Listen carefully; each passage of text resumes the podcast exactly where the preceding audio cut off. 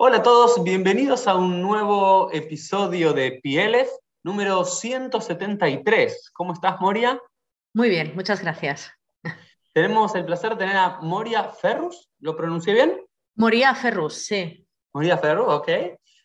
tenemos el placer de tenerla aquí desde Barcelona, ¿no es cierto? Exactamente, desde, desde cerquita de Barcelona, pero sí, a pocos kilómetros de Barcelona. Muy bien, cerca de Barcelona, para hablarnos algo que tiene que ver con Barcelona.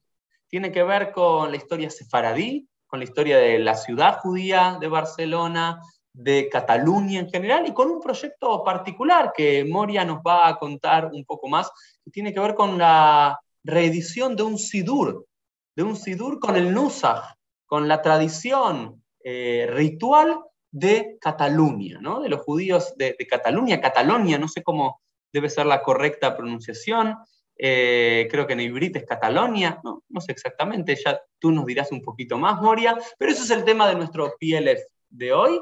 Pero antes que todo, siempre, Moria, nos gusta que cada uno pueda introducirse, ¿no? Pueda contar un poco su propia historia, su propia biografía, para entender de dónde nos hablan, quién nos hablan. Así que, bienvenida. Pues muchas gracias. A ver, ¿qué quieres que, por dónde empiezo? Guíame tú, pregúntame tú o dime tú y yo te respondo. Ah, tú naciste en Barcelona, de una familia judía, inmigraste allí. ¿Cómo es un poco tu, historia personal, tu biografía personal? Y luego un poco de tu desarrollo profesional que te llevó a escribir este libro. Pues yo nací en el año 75, ah, por tanto tengo 46 años no en Barcelona, sino en una ciudad muy cerquita de Barcelona que se llama Tarrasa. Pues no sé, a 20, 20 y pocos kilómetros de, la ciudad de Barcelona. Entonces, mi familia, mis padres, mis hermanos, mis abuelos, no son judíos. ¿Vale? Yo pasé por un proceso formal de conversión al judaísmo hace ya bastantes años en Israel fui a Israel a, finalizar este proceso de conversión y por tanto, pues hoy en día yo y mis hijas y mi, marido, pues sí que, sí que, sí que somos judíos y, y, formamos parte pues, de esta tradición y de este, y de este legado, ¿no? como, como judíos ah, por elección al judíos por elección o como, como quisiéramos llamarle.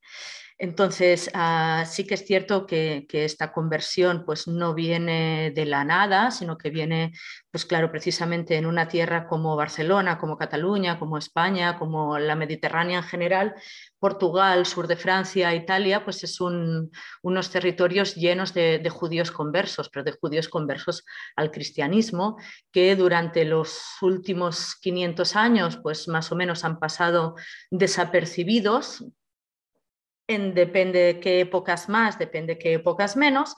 Y hoy en día, desde hace unos años, pues parece que esto del retorno, de retornar a las raíces, sobre todo pues en países mediterráneos con fuerte presencia católica, como esto, como España, Portugal, Italia, sur de, sur de Francia, pues parece que lo que hace unos años era imposible, como volver a las raíces, a volver al judaísmo, pues hoy en día es, posible. ¿no? Y, es muy, muy de agradecer el, que los descendientes de manera, mm, ¿cómo diríamos?, de manera consciente o descendientes de manera inconsciente de estos judíos, hoy en, hoy en día tengamos la posibilidad de, volver al judaísmo. en pues tu caso particular, te pregunto, Moria, eh, ¿tenían alguna tradición judía así oculta, algún alguna idea de antepasados judíos o es más una idea general de que un gran porcentaje de los hoy cristianos en la península ibérica tenían un pasado judío? En el momento en que yo decidí hacer este retorno conversión era un tema 100% conversión. O sea, yo no tenía conciencia de que algún antepasado mío pudiera hacerlo, aunque pues viviendo aquí es muy probable que lo, que lo tengas. Pero yo cuando lo hice, lo hice por voluntad propia, por, yo quiero ah, ser parte del pueblo de Israel. No, no lo hice como un retorno. Lo que sí que es cierto es que después de este retorno, conversión o como quieras llamarlo, haciendo investigaciones genealógicas, pues me di cuenta de que, de que en el fondo pues éramos judíos no por una parte, sino casi por las cuatro partes, ¿no? Como la mayor parte también de la gente que vive aquí, que a la que empiezas a, subir por el árbol genealógico, pues te encuentras lo que, lo que te encuentras. Sí.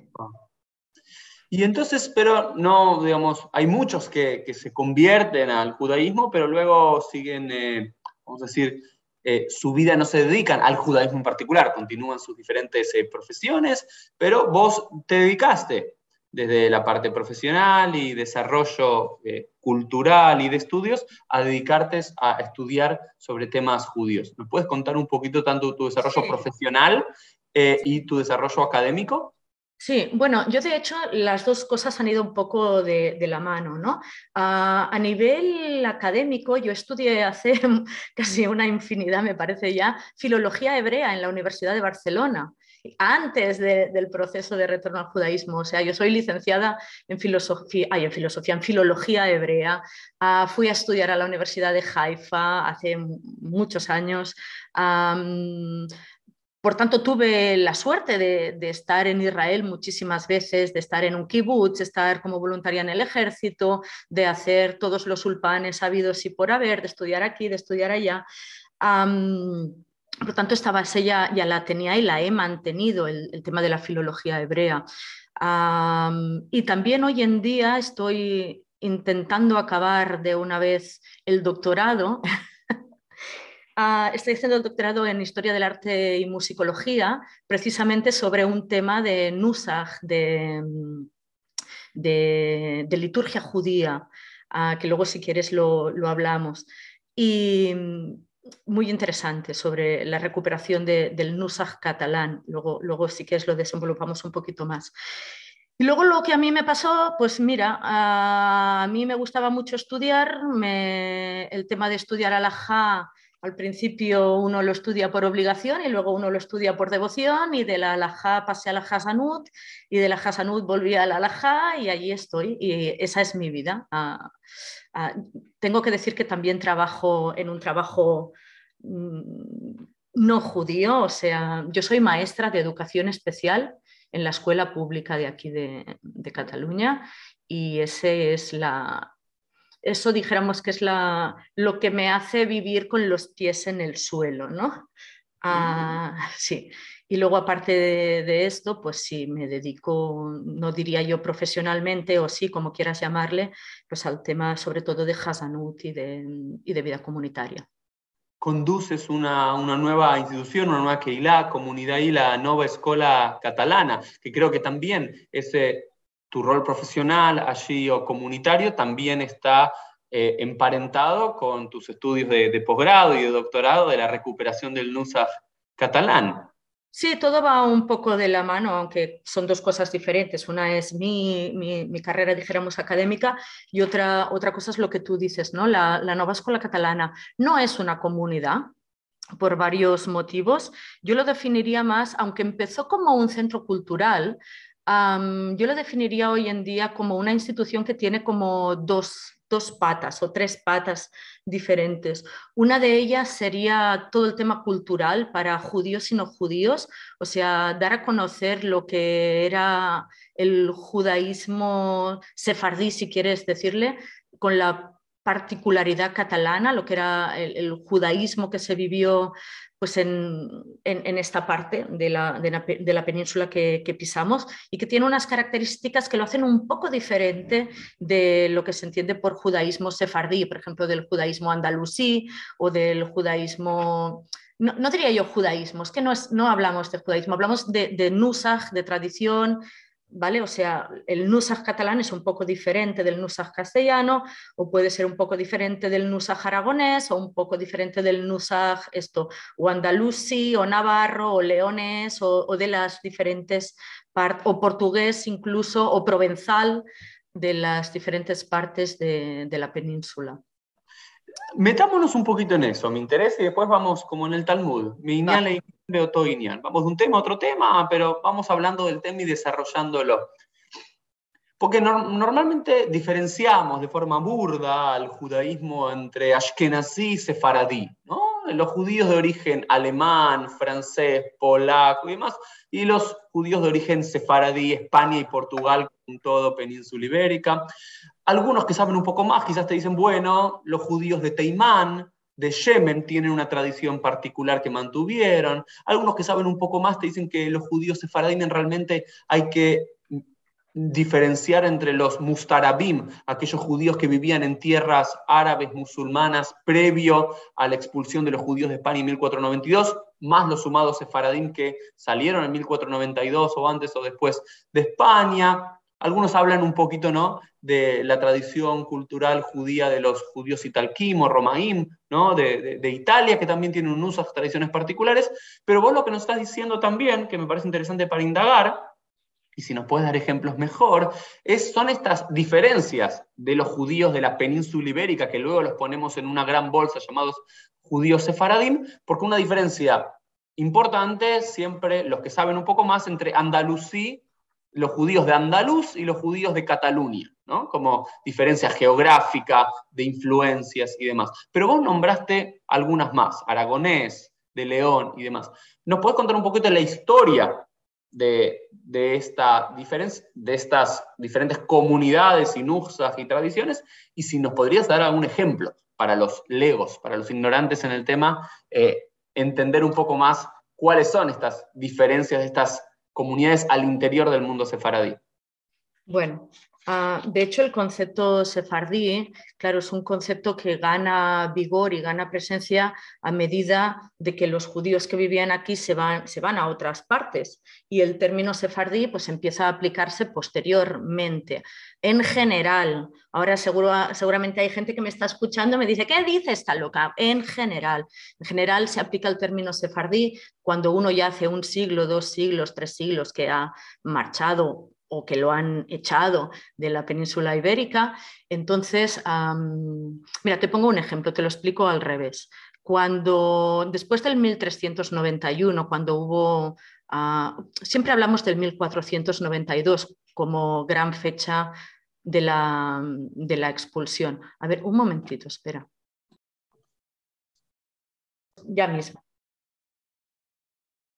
Normalmente tenemos como fecha, ¿no? O se pone como fecha el 1492, que precisamente ahora estamos pues, en, estas fechas de, la expulsión, ¿no? Exacto, creo que estamos grabando este episodio el primero de abril y es el 31 de marzo, ¿no es cierto? Que habían puesto como fecha inicial del edicto de Granada. Exactamente. Pues, claro, cuando... Pero, pero, tenemos que entender que, que que la emigración de los judíos peninsulares ya se había dado antes, como un siglo antes, a partir del 1391, con lo que aquí le llamamos los avalots, ¿no? estos progromos, estas rachas que empiezan en Andalucía y van subiendo por la costa mediterránea, por Valencia, Mallorca y llegan a, Barcelona y llegan a otros, otros lugares, sobre todo de, también del centro de España, pero principalmente de, de, esta costa mediterránea, y acaban con gran partes de la, con gran acaban con muchas de las comunidades judías, o si no llegan a acabar, estas comunidades quedan casi, casi medio muertas, como es el caso de la comunidad de Barcelona, la comunidad de Valencia o la comunidad de, Mallorca que no es, no es que queden muertas, pero, pero ya quedan casi tocadas de muerte. Y luego en el 1492, pues obviamente ya ahí se pone fin a la, a la vida judía peninsular. Estos judíos, cuando, cuando, se van a sus nuevas tierras de, ¿cómo, llamarlo?, de acogida, de, las tierras que los acogen, pues yo qué sé, pues puede ser Roma, puede ser ah, el norte de África, puede ser Salónica, puede ser la tierra de Israel. Te pongo el ejemplo, por ejemplo, de Roma, ¿vale? Pues en, en Roma, desde muy, muy, muy tempranito, ya vemos que hay dos comunidades sefardíes, por decirlo de alguna manera, la comunidad catalana y al lado la comunidad castellana. Por tanto, a ellos, ellos a ellos mismos no se autodenominan como sefardíes, se autodenominan como tú dónde rezas, en la comunidad catalana, ah, vale, muy bien, y tú, yo en la castellana, ah, muy bien, y tú, yo en la aragonesa, ah, muy bien, y tú, yo en la de Aragón, vale, esto en, en Roma, en otros lugares como en Salónica, pues puede ser, y tú, pues yo en la de Valencia o yo en la de, o sea, cada uno se refiere a sí mismo, sobre todo por la ciudad de origen, no tanto con el término de yo soy sefardí, no, a la que pasan los siglos, a la que pasan los años, que algunas de estas comunidades se, juntan, otras se disgregan, pero, pero, que se va tomando distancia de, esta expulsión, a partir de ahí, ¿tú de dónde eres? Yo soy sefardí. Mm.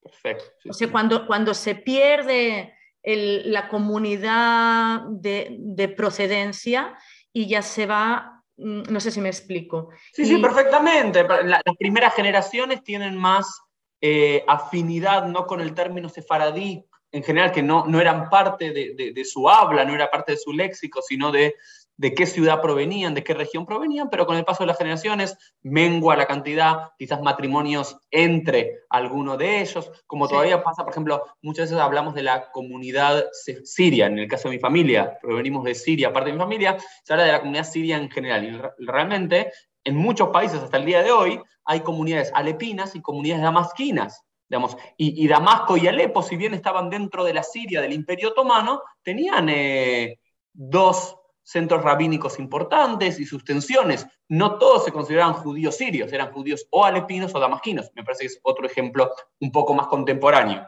Sí, pues es un ejemplo muy válido, exactamente así. Y si quieres verlo, por ejemplo, en Roma, pues en Roma hasta principios del siglo XX pues ha habido la comunidad castellana y la comunidad catalana y otras, obviamente, también la siciliana, por ejemplo. Y cada uno ha intentado mantener el nusaj y el rito de sus ancestros. Y lo mismo ha pasado en el norte de África, lo mismo ha pasado pues en Salónica, en la tierra de Israel, en otras ciudades del Imperio Otomano, que hasta, hasta muy entrado hasta finales del siglo XIX, principios del XX, mm, existen estas comunidades. Por ejemplo, para ponerte un ejemplo, en la, eh, yo estoy haciendo una, investigación en la prensa italiana sobre el tema judío en el, en el, siglo XIX.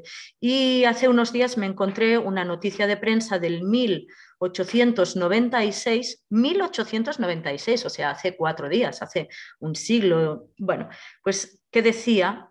Ah, que el 18 de Nisan se había inaugurado el templo catalán en Salónica. En Salónica, ¿por qué?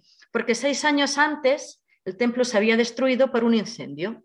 Habían tardado seis años en reconstruirlo y habían reconstruido en el 1896 el templo catalán. Pero es que esto hace cuatro días. O sea, eso quiere, de, Eso quiere decir... 1492 o 1391 a 1896 hay cinco siglos prácticamente, eh, y aún así no, no, no hace referencia a una comunidad sefaradí en general, sino sino a una comunidad catalana que continúan con sus nusas, continúan imprimiendo sus maxorim para las altas fiestas, continúan imprimiendo sus sidurim para Shabbat, para los días de la, de la semana. O sea que vemos que, estas comunidades con su nusaj particular han atravesado la historia. Y esto a mí me parece muy interesante porque yo cuando estudiaba en la universidad y cuando cuando me explicaban era como que el mundo judío catalán había muerto en el 1391 y yo pensaba, esto no puede ser, vale que ha muerto, pero se ha ido a otro lugar, se ha desplazado, ¿dónde está? Y eso fue lo que a mí me, despertó el interés de decir, ¿qué ha pasado con este mundo? ¿Se lo ha tragado la tierra? O sea, ¿cómo puede ser que ¿Dónde están los grandes rabinos? ¿Dónde están los grandes Rishonim? ¿Dónde están los descendientes del Ramban, del Rashba, de Rabenu Nisim, o sea, de todos los grandes Rishonim? ¿Dónde están? ¿Dónde está el legado? Y por eso empecé también a, investigar. Y, Moria, eh, ahora nos vas a llevar en todo este recorrido el, mundo catalán post 1391 y cómo se fue desarrollando y cómo fue, eh, pero contanos un poco antes de 1391 antes del inicio de la catástrofe. ¿sí? ¿Cómo se asientan los judíos en Cataluña? Pregunta, es una pregunta si Barcelona dentro de Cataluña siempre fue el lugar principal, desde cuándo tenemos comunidad judía en Cataluña en general, en Barcelona en particular, y quiénes fueron una de sus grandes figuras o exponentes y quizás lineamientos ideológicos antes del inicio de la catástrofe. Y después hablamos en un ratito ¿Qué pasa después y toda este, esta documentación que fuiste haciendo de investigación? Bueno, pues si uno empieza hoy en día a estudiar alajá, por ejemplo, lo primero que se va a encontrar es que muchos de los rabinos que dan sus opiniones, lo que se llama Rishonim, uh, lo que llamamos Rishonim, muchos de ellos decimos, ah, sí, el, este, ¿no? El sefardí, no sé qué, no sé cuántos, pero nunca nos paramos a, ubicarlos. Este señor, ¿dónde nació? Este señor, vale, por ejemplo, uh, ¿de dónde era Nachmanides? Pues Nachmanides era de Gerona. Gerona está a 100 kilómetros de aquí, yendo hacia Francia. ¿vale? Ah, el Rashba, el uh, Salomó Benadret, ¿de dónde era? De Barcelona.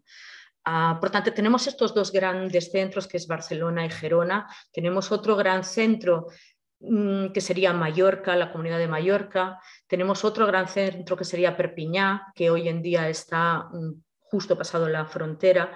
Y, mm, y vemos pues desde, desde, desde el, desde el, año 1000, 1100, 1200, 1300, que esta, este lugar, dijéramos, no únicamente, juntamente con muchos otros, pero sí que el arco, no solamente lo que hoy en día entendemos por Cataluña, sino todo el arco que va desde Provenza hasta, y va bajando, va bajando, por ejemplo, Narbona, no sé si situamos en el mapa Narbona, Montpellier, pues es todo este judaísmo que en un momento va bajando hacia aquí e impregna este lado mediterráneo de la península ibérica. De, la antigua Francia y demás, de Francia, Provenza, Cataluña. Porque lo que estás contando, todas estas regiones, creo que me parece interesante sumar, aunque sea Morea, y vos puedas corregirme si es que me equivoco, es que muchas veces pensamos eh, el inicio del judaísmo sefaradí, español, península ibérica, más de una migración desde el norte de África, ¿no es cierto?, siguiendo a, digamos, eh, el mundo musulmán y demás, del sur hacia el norte. Vos lo que nos estás dando es una idea diferente quizás o complementaria de que también hay un proceso migratorio de sabios y de comunidades del norte hacia el sur, lo cual también es paradigmático porque también ahí, digamos, en, la Provenza y demás, también es el, momento de encuentro entre el mundo, llamémoslo burdamente, sefaradí ashkenazí. Exactamente. De la misma manera que este punto de encuentro puede ser el judaísmo catalán o el judaísmo italiano, que decimos, es que no es ni sefardí ni ashkenazí, precisamente porque nace del medio. Yo, yo pongo a veces cuando, cuando mm. hago clases, digo, es como si hubiera empezado en Provenza y se hubiera repartido por dos patas, una que baja hacia Cataluña y otra que baja hacia Italia, como, como un arco, como una media luna que se va desprendiendo. Y a medida que se va alejando de ese epicentro provenzal, pues va creando sus propias características. Y por eso pues el judaísmo medieval o la alajá o el nusaj medieval mm, de aquí, catalán, tampoco quiero decir catalán, pero, pero el, que se, el, que, el que se desenvolupa, el que se desarrolla aquí, es ligeramente diferente del que se pueda llegar a desenvolupar en la impregnación en Italia, teniendo en cuenta que en Italia también les vienen las migraciones por otro lado, no simplemente o no únicamente por Provenza. De la misma manera, pues unas primeras migraciones también llegaron, como tú muy bien dices, un poco anteriormente por el sur de la península, por Andalucía. Por ejemplo, tenemos pues a Maimónides ¿no? como representante de este judaísmo andalusí. Y luego puede ser que este centro, este epicentro andalusí, luego se desplace a la Provenza por motivos políticos por los motivos que, sean, pero hay como un desplazamiento. Y luego es curiosa también esta polémica anti-maimonidiana o pro-maimonidiana que se da precisamente entre estos dos epicentros, entre el epicentro catalano-provenzal y el epicentro más andalusí. Correcto. Y, vos recién decías que este judaísmo de Cataluña en general, de, Gerona, de, de Barcelona, de, estas de regiones y ciudades eh, no es precisamente, es una mezcla entre, porque nació en esa tensión, en ese punto medio entre el origen ashkenazí del norte y más sefaradí del sur, o más, vamos a llamarlo, influenciado por el cristianismo y por el mundo musulmán. Vos nombras una y otra vez que ligeramente hay diferencias. ¿Nos podrías nombrar, describir alguna diferencia, ya sea en el pensamiento, en la vestimenta, en la musicalización o en el nusaj en sí, para entender, ok, hay un, dentro del mundo sefaradí hay una categoría particular que es el mundo de Cataluña. Vale, no, no es que sea una categoría, porque además mucha gente también seguramente que pueda estar escuchándolo puede, puede decir que no, no, es que no, no es que sea una categoría, es una como los del pueblo de al lado pueden ser diferentes a los, o sea, no es una categoría, es una manera diferente. Lo que sí que es cierto es que el Nusaj está como categorizado como un Nusaj diferente, que es el Nusaj catalán, ¿vale? Entonces, Pues lo que te decía antes, cualquier persona que abra una página de Alajá ya se va a dar cuenta de que, de que los que dicen, pues esto no es así, pues esto yo lo haría así, precisamente son muchos de ellos los rabinos catalanes, que, que muchas veces no dictan su Alajá como se hacía en tierras de Sefarat, sino que su alajá posiblemente se parezca más a lo que hoy en día sería un alajá ashkenazi. Y depende en qué tema se parece más al mundo ashkenazi y depende en qué tema se parece más al mundo sefardí. Por, eso es como una, una, especie de, burbuja allí, allí en medio. Y, muchas veces se parece más al mundo ashkenazi que al mundo sefardí. no sé, ahora no se me ocurre Y en estas, en estas ahora, ok, conocemos un poco la historia, quiénes fueron estos grandes eh, referentes eh, culturales y eh, el inicio del declive en 1391. Y ahora creo que lo más interesante de nuestra charla, nuestra conversación, es cómo esta recuperación, que finalmente uno de los productos va a ser tu doctorado y otro de los productos tiene que ver con ese SIDUR que hicieron, que lo quiero comprar y quiero que nos digas a los que lo queremos adquirir cómo poder hacerlo. Porque normalmente uno va a una librería judía y uno te dice, no, quiero un sidur. Ok, ¿qué sidur quieres? Tenés Nusach, vamos a llamarlo Sefarad, que no es Sefarad, que es realmente un Nusach más hasídico, místico, vamos a llamarlo de alguna forma. El Nusach Ashkenazi, ¿sí? O Nusach Sefaradí, que lo que llamamos Sefaradí clásico. Pero vos lo que vos nos decís es que no, para, va, Sefaradí, ¿no? Si venís de una comunidad damasquina o alepina o de Egipto o de Alejandría o de una comunidad castellana o de Cataluña, tienen diferentes cosas. Eh, ese Sidur, de esa comunidad que rezaba en 1896 en, Salónica, que apareció esa noticia, ¿tenemos registros de ese Sidur para compararlo? Sí, claro, sí, sí, sí. La, mm, a ver, quería primero matizar una cosa que es importante. Cuando hablas del SIDUR este Cataluña, no lo hemos hecho nosotros. El SIDUR Cataluña nosotros lo utilizamos, pero no, no está hecho por nosotros. El SIDUR Cataluña lo hizo el señor Idán Pérez desde, desde Israel, ¿vale? entonces, no, no, no es nuestro. Perdón, perdón, error mío, como decimos en Argentina, mala mía. Sí, sí, sí. Lo tengo aquí por si alguien quiere verlo.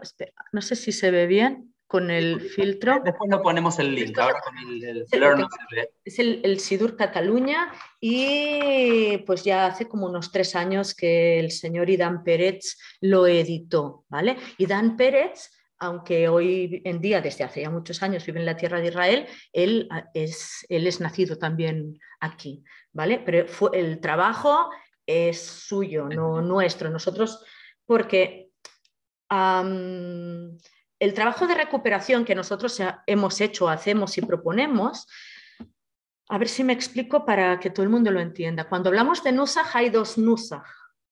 Hay el Nusach textual y el Nusach musical. ¿Vale?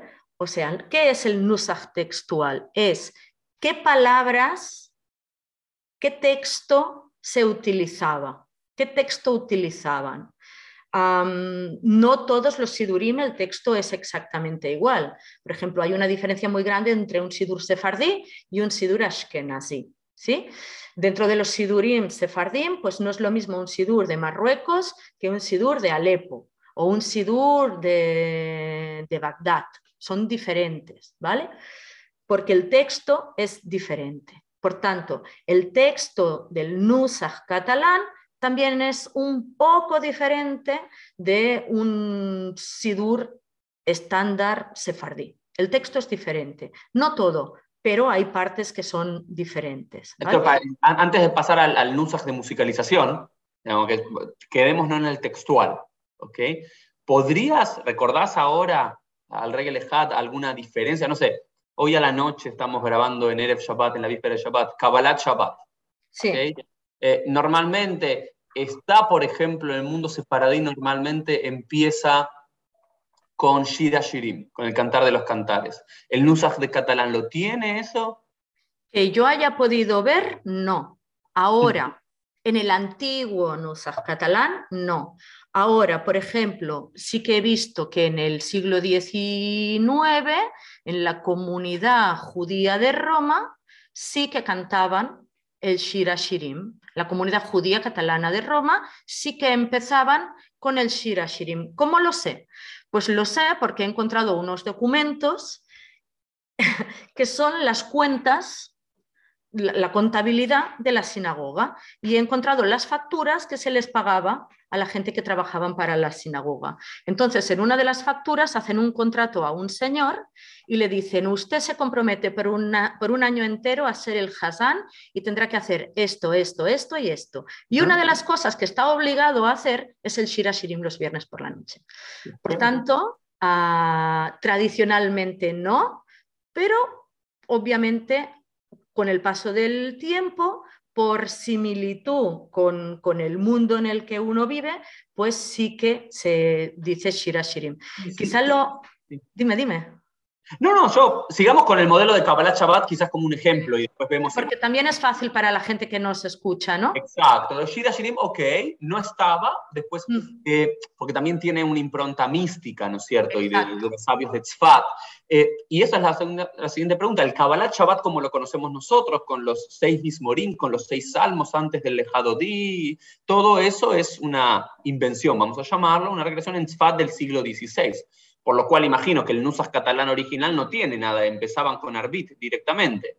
Exactamente. No, no con Arbit, ponían unos salmos delante, pero sí, claro, empezaban pues con el Salmo 29, mismo de David. Con el sexto del que sería hoy tradicional, mismo de David. Exacto, sí. Eh, y después el lejado, por ejemplo, en el Sidur está de, de Idán Pérez, que utilizan ustedes, el lejado di tienen, eh, porque también el lejado di es una creación eh, de Tzfat del siglo XVI, si estamos hablando de un Nusach catalán del siglo XIV, del siglo XV anterior, ¿qué, ¿qué hay ahí para saber? Pues obviamente si aún no se ha escrito el lejado di, pues no puede estar porque sería un anacronismo. No, aún no se ha escrito, tenemos que esperar aún, pues eso, hasta, hasta el siglo XVI a que se escriba. Por tanto, en el antiguo Nusach catalán, no hay lejado di, de la misma manera que en el antiguo Nusach del mundo mundial tampoco hay lejado di, porque aún no se ha escrito. Ahora, pues ya cuando te encuentras eh, en el siglo XVII, XVIII, se imprimen Sidurim o Mahzorim para las comunidades nuevas, para las comunidades catalanas actuales de aquel momento, y entonces sí que está el lejado di. Mm, interesante.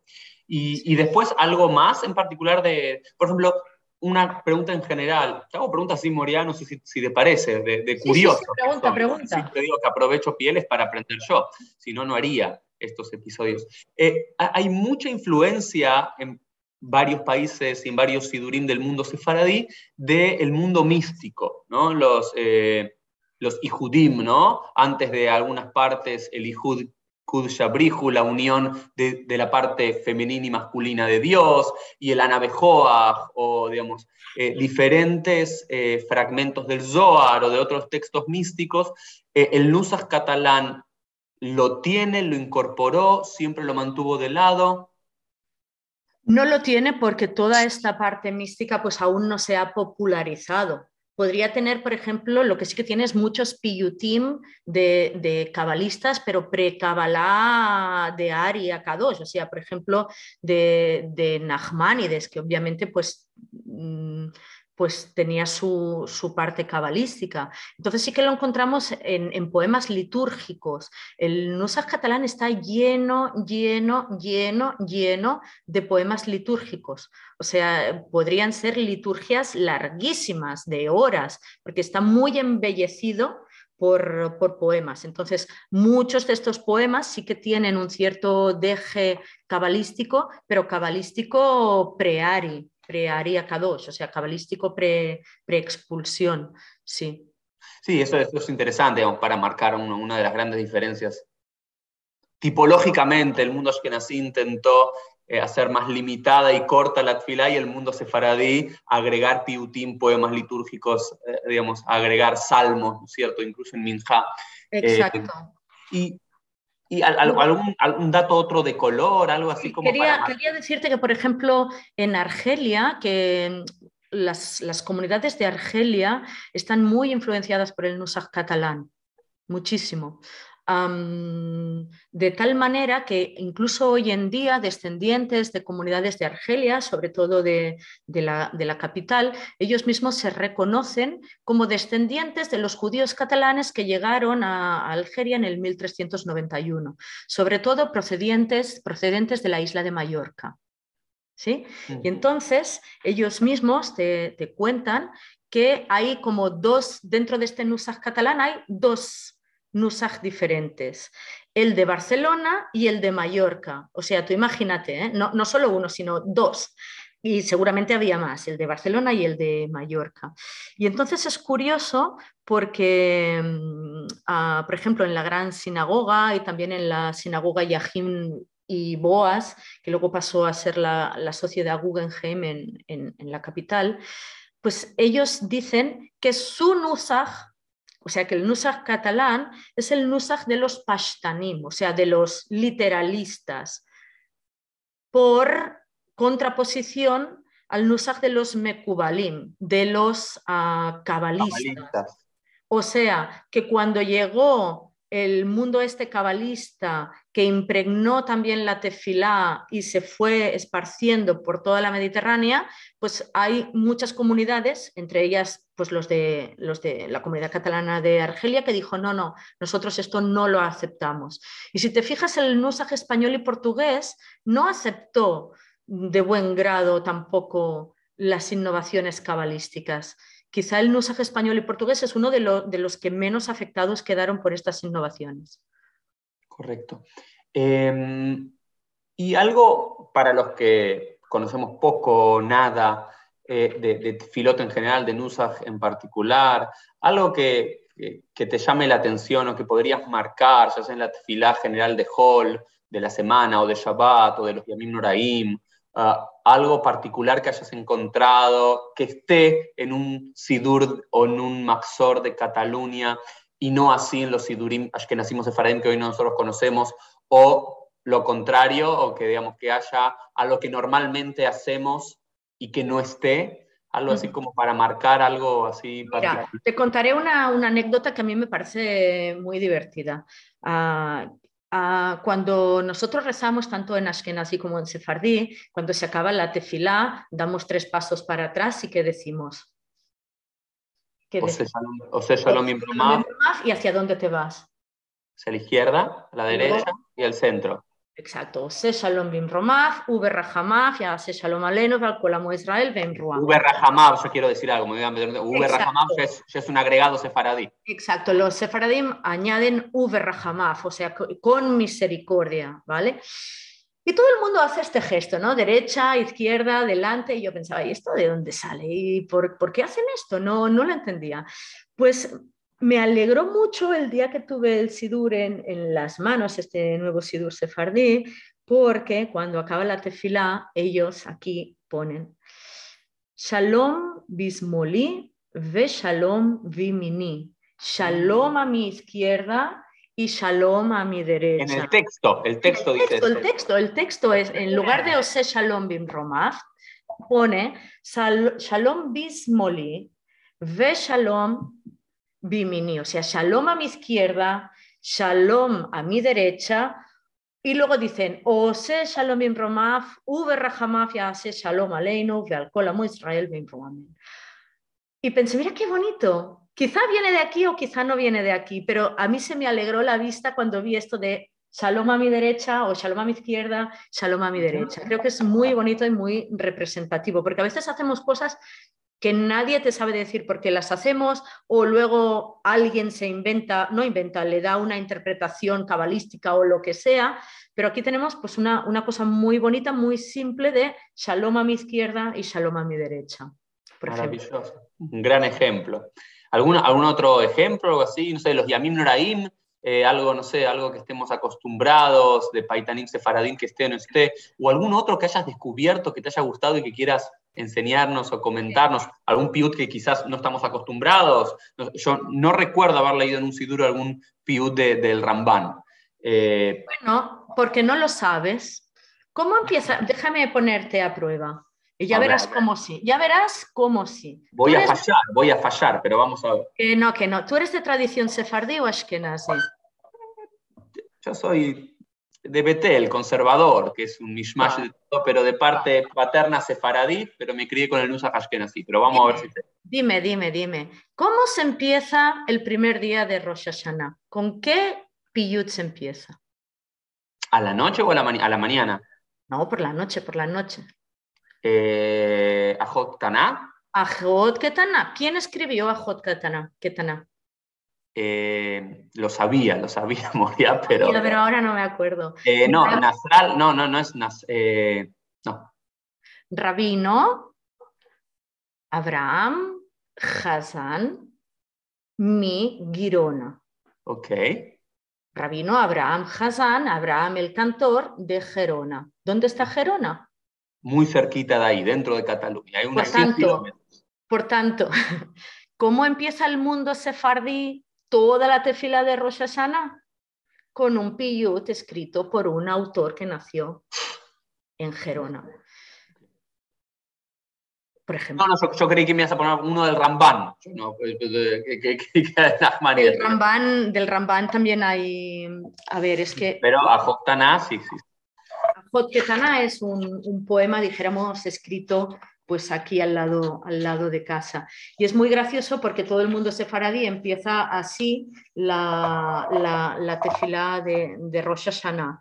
yo, quiero, decir que, eh, por, porque estamos hablando ya, Moria y demás, estamos hablando de Nushaot, de tradiciones y demás, y vos, vos en tu investigación, y lo dijiste aquí también, judíos de origen Cataluña, después de un siglo, dos siglos y demás, comienzan a incorporar Minagim, eh, el Lejadodí o los Mismorim o otras tradiciones textuales e incluso musicales, que ahora vamos a hablar en los últimos minutos del episodio, que no eran el origen de origen catalán en sí, pero bueno, el mundo judío es un mundo de intercambio, vas a un nuevo lugar, incorporas, y una de las cosas que yo trato de agregar en mis keilot, en las que trabajo, en las comunidades en las que trabajo, en que lo lidero espiritual e intelectualmente, tiene que ver con una, un regreso a una, a una unión o un, un mishmash, un rejunte de lo mejor de cada una de las tradiciones y demás. Entonces, por ejemplo, en una Keilah Ashkenazi en Argentina que trabajaba, yo sumé el último año en nuestro Mapsor,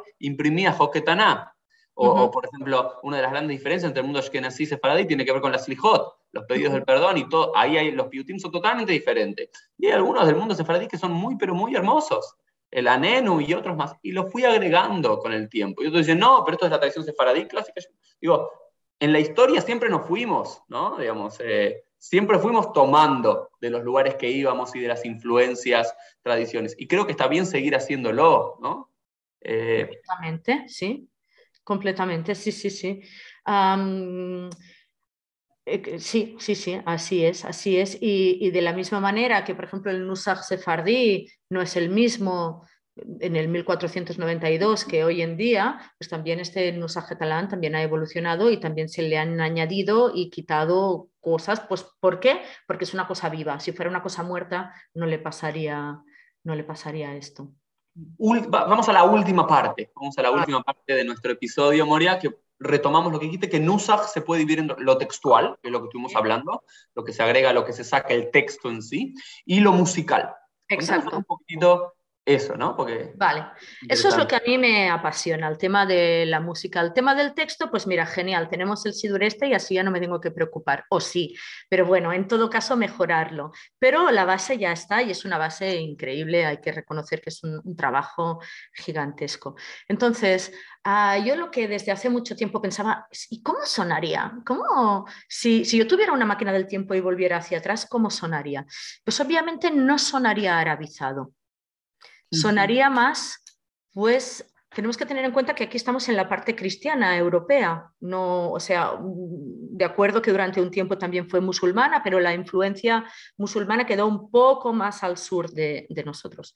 Entonces, ah, tiene que sonar o tendría que sonar de una manera no arabizada, o sea, se tendría que parecer en cierta manera más a un canto cristiano que a un canto musulmán. Ah, gracias a Dios tenemos aquí una gran tradición cantorial, por ejemplo, de toda la música de los trovadores. Mm. ¿sí? la música catalano, provenzal, occitana del canto de los trovadores. Por tanto, en la Edad Media, la música de aquel momento se tenía que parecer a cómo era la música de la tierra en general. Por tanto, yo empecé haciendo una investigación de cómo podía sonar un canto de trovadores aplicado a la liturgia. ¿Vale? Esto es lo que se llama también contrafactos, ¿no? O sea, empezar nuevos contrafactos con... Antes de que sigas, Moria, hay como, no sé, de Obadiah Ger, que, que, creo que es una de las primeras partituras que tenemos y demás. ¿Encontraste partituras o no? Todo ese contrafáctico, tratar de imaginarse cómo sonaría. Básicamente es tratar de imaginarse cómo sonaría, porque igualmente ni que encontraras la, ni que encontraras la partitura, la partitura no es como hoy en día de do, re, mi, fa, sol, no, la partitura es más como la cantilación de la Torá, ¿no? que te da aquí un poquito, aquí un poquito allá y tú te espabilas, o sea, no te dice exactamente tampoco cómo, cómo era en el canto provenzal o en la música de, de Ovadia, como tú has dicho, o sea, hay que ponerle también mucha mucha investigación musicológica y mucha imaginación. Y entonces aquí fue donde empezó. Yo, yo, me, yo me dije a mí misma, si yo soy un judío catalán y me tengo que ir, ¿dónde me voy? Cojo un barco y ¿dónde me voy? Pues me voy a Italia, que es lo que queda más cerca. Entonces de ahí empezó mi investigación en Roma, principalmente en la comunidad judía de Roma, que es donde estoy investigando hoy en día. Entonces lo que hago es intentar recuperar cualquier melodía cualquier melodía que hoy en día se, esté aún presente en Roma, intentar ver a través de un estudio de campo con una metodología musicológica mm, cuál puede ser la historia de esta melodía intentar sacar unos patrones básicos y a partir de aquí aplicarlo a la tefila. Por ejemplo, necesito un patrón básico para shaharit, para shaharit, del día a día y necesito un patrón básico para shaharit de Shabbat.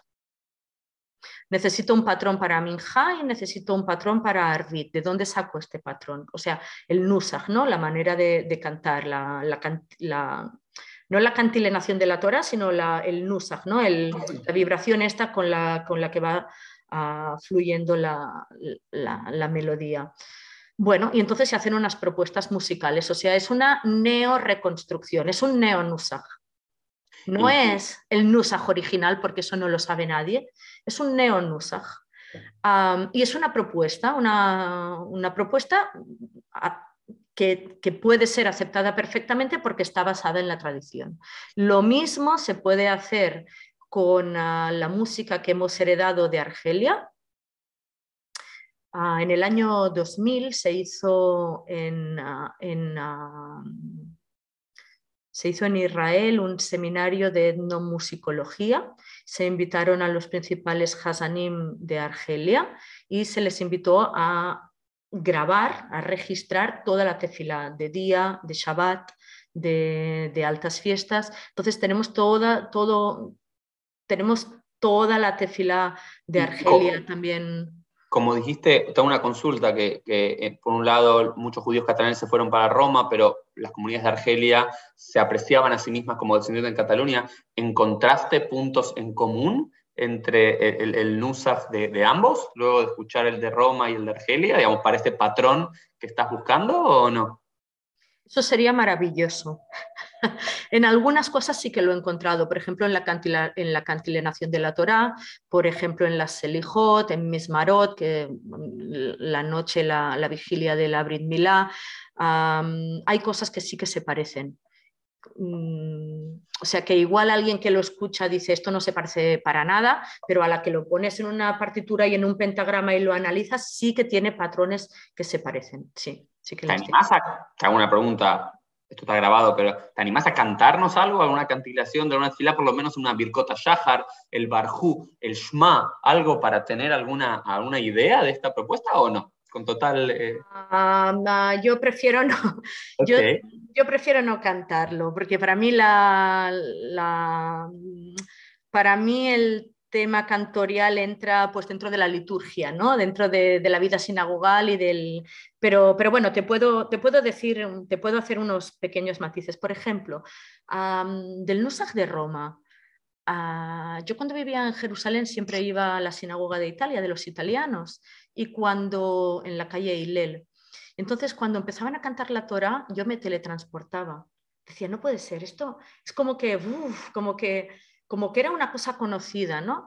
Y entonces era porque muchos de los teamim que ellos utilizan los simplifican, no, no hacen un taam para, o sea, no utilizan un signo de cantilación para, para cada, o sea, no utilizan para cada signo de cantilación una melodía, sino que los simplifican. O sea, diferentes teamim los cantan de la misma manera. Y hay una manera de cantar que es muy como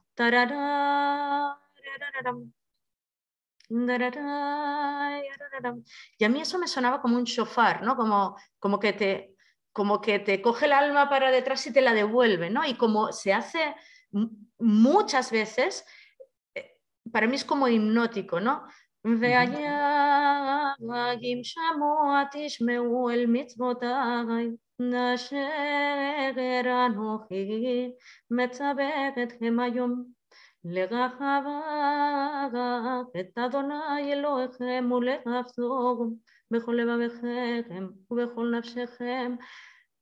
Para mí es de una belleza extraordinaria.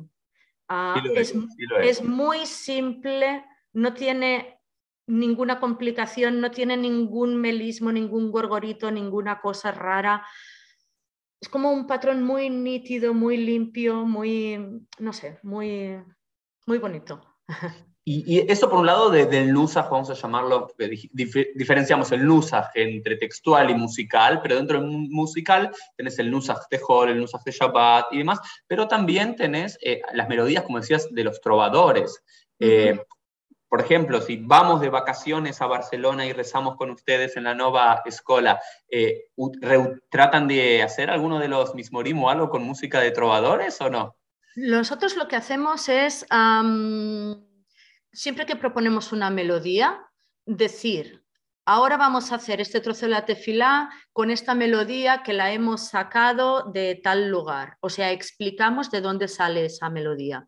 Si es una melodía de Roma, decimos, esto es una melodía de la comunidad de Roma. Si es una, comunidad de, si es una melodía de Salónica, decimos, esto está inspirado en una melodía de Salónica, que la oí de rabino fulanito o menganito. O sea, siempre ponemos el contexto de dónde ha salido esa, esa melodía. por ejemplo, hace un un par de años o tres años, yo me inventé un contrafacto, una melodía para cantar Eja. Con, con una melodía provenzal, con una melodía de los trovadores, sí, porque me parecía... Ah, entonces, para hacer esto, no, no, es una cosa que se haga pim pum, me gusta esta melodía y lo hago así, sino que se tiene en cuenta la época, por ejemplo, si es para Tisha B'Av, pues tiene que ser una melodía que tenga una cadencia en una tonalidad menor, obviamente, una, una cadencia lenta, una cadencia un poco solemne, pero no demasiado, porque solemne quizás sería ya para Rosh Hashanah o para Yom Kippur, que tenga una cierta melancolía, porque recordamos la destrucción del templo y que tenga un patrón pues desde el inicio del pasuk hasta el del pasuk hasta el ennachtá, o sea, hasta la mitad de la frase y del ennachtá hasta el sof pasuk con otra melodía y que no se haga demasiado pesado cuando ya llevas 200 versos haciéndolo. Y entonces lo hicimos con un, con un contrafacto que se llama Cuando veo, la cuando veo que la alondra se mueve que en castellano no tiene mucha gracia, pero a Canveil la lauseta mouve en provenzal. Entonces, la melodía, por ejemplo, pues es algo así como...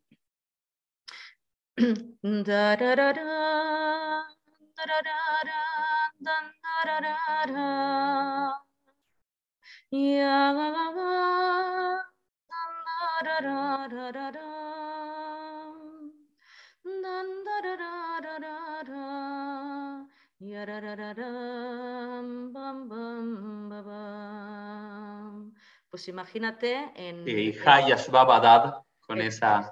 Con esta melodía y una vez y otra vez y otra vez y otra vez. Eso es lo que me parece, te escucho y me parece maravilloso, me parece maravilloso el ejercicio intelectual, el ejercicio espiritual, eh, porque las músicas tienen eso, ¿no? Las músicas a todos nos transportan a diferentes lugares, eh, a imaginarnos un pasado, Eh, y me parece un, digamos, cola cabod, Moria, por, por este esfuerzo intelectual espiritual. Y bueno, espero poder viajar pronto a Barcelona y pasar... Déjame añadirte una cosita a esto de las melodías. Jaime Vital, rabino Jaime Vital Calabres, que es el alumno por excelencia de Aria Kadosh, dice, escribe, que cada, que cada pueblo o que cada, cada persona tiene un nusaj con el cual asciende a los cielos. Que en el cielo hay 12 nusajot diferentes y que por tanto si uno intenta entrar a las puertas del cielo con un nusaj que no le corresponde, por mucho que llame, no se le va a abrir la puerta. Es hermoso, es hermoso. Y me, parece que, eso es lo que nos conecta, lo que nos conecta con, la parte de nuestra llamada, de nuestro alma, ¿no? Digamos, hay cosas que no importa dónde uno fue criado y demás, hay, melodías que son esto, es que uno le escucha por primera vez y decir, esto me habla a mí. ¿no? Yo, por ejemplo, ¿no? criado en un Usaf más ashkenazí, con melodías quizás más contemporáneas de Paitanim, Shlomo Karlibach o... Eh, eh, Friedman, digamos, del mundo reformista, moderno y demás, que me gustan y las disfruto. Pero a veces cuando iba a Batei Knesset Sefaradín, que me invitaban, o escuchaba y demás, hay como algo que me conecta con un pasado que no sé cómo explicarlo, ¿no? Pero digo, Exacto. siento que ese es mi nusa, ¿no? Cuando escucho Shira Shirim, yo entro en un Beta Knesset, escucho Shira Shirim, digo, me quedo acá, ¿no? Me quedo, esto es lo mío. Yo creo que también es muy importante también que, cuando uno reza, la tefilá haga que vibre, que uno vibre, ¿no? Entonces uno vibra con aquello que le emociona, con aquello que conoce, con aquello que relaciona. y creo que la propuesta que nosotros hacemos, aparte de que es útil para nosotros y que es un trabajo intelectual, obviamente, es un trabajo académico, es un trabajo litúrgico también, es un trabajo que puede servir a muchas comunidades emergentes que no tienen un nusaj establecido. A muchas comunidades, sobre todo en el sur de, América, muchas comunidades nuevas que se están creando, muchos mini anime independientes, mucha gente que, que conversos, gente que se convierte y dice, es que yo no tengo un nusaj. ¿Con, qué nusaj rezo? Bueno, pues sepas que si quieres, esta parte de, la tradición que ha quedado abandonada y que parece que ahora tenga que ser todo blanco y negro, pues no, si nunca fue blanco y negro, ¿por qué hoy tiene que ser blanco y negro? O sea, siempre el pueblo, el pueblo de Israel ha, ha mm, cogido melodías del pueblo y las ha puesto en la tefilá, por muy por muy escandaloso que pueda parecer. Por ejemplo, la melodía esta de La vida doy por el raquí. La vida doy por el raquí, no puedo yo dejarlo. Es una canción de beber vino, es decir, doy mi vida por el raquí, no puedo dejarlo. De beber nunca me cansé de tanto amarlo. Esto es una melodía que los judíos pues, otomanos todo el mundo conoce. Pues esta melodía que casi está invitando al alcoholismo, es una melodía que la gente pone incluso en la kedusha. No pasa nada. Mm, melodías completamente pues como los bilbilicos, melodías como melodías del pueblo, del pueblo no judío, ¿eh? del pueblo cristiano, del pueblo musulmán, del pueblo lo que sea, y que luego a los judíos les gusta y lo ponen en su tefilá y no pasa nada. Así se ha construido la tefilá a lo largo de los siglos. Como, tengo un buen amigo que, dice, y quizás con esto para empezar a terminar, eh, que, lo que hizo el pueblo judío a lo largo de toda la historia fue servir de tamiz, ¿no?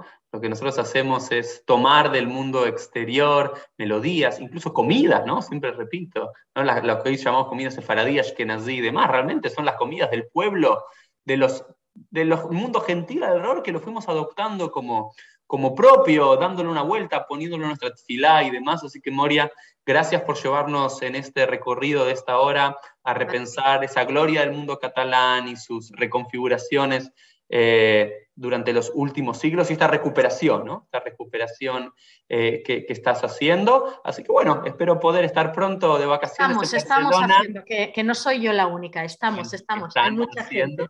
Y bueno, rezar, realmente tengo ganas, tengo ganas de poder pasar ahí un Shabbat con ustedes y escuchar esas melodías eh, reconstruidas y esas melodías de diferentes lugares.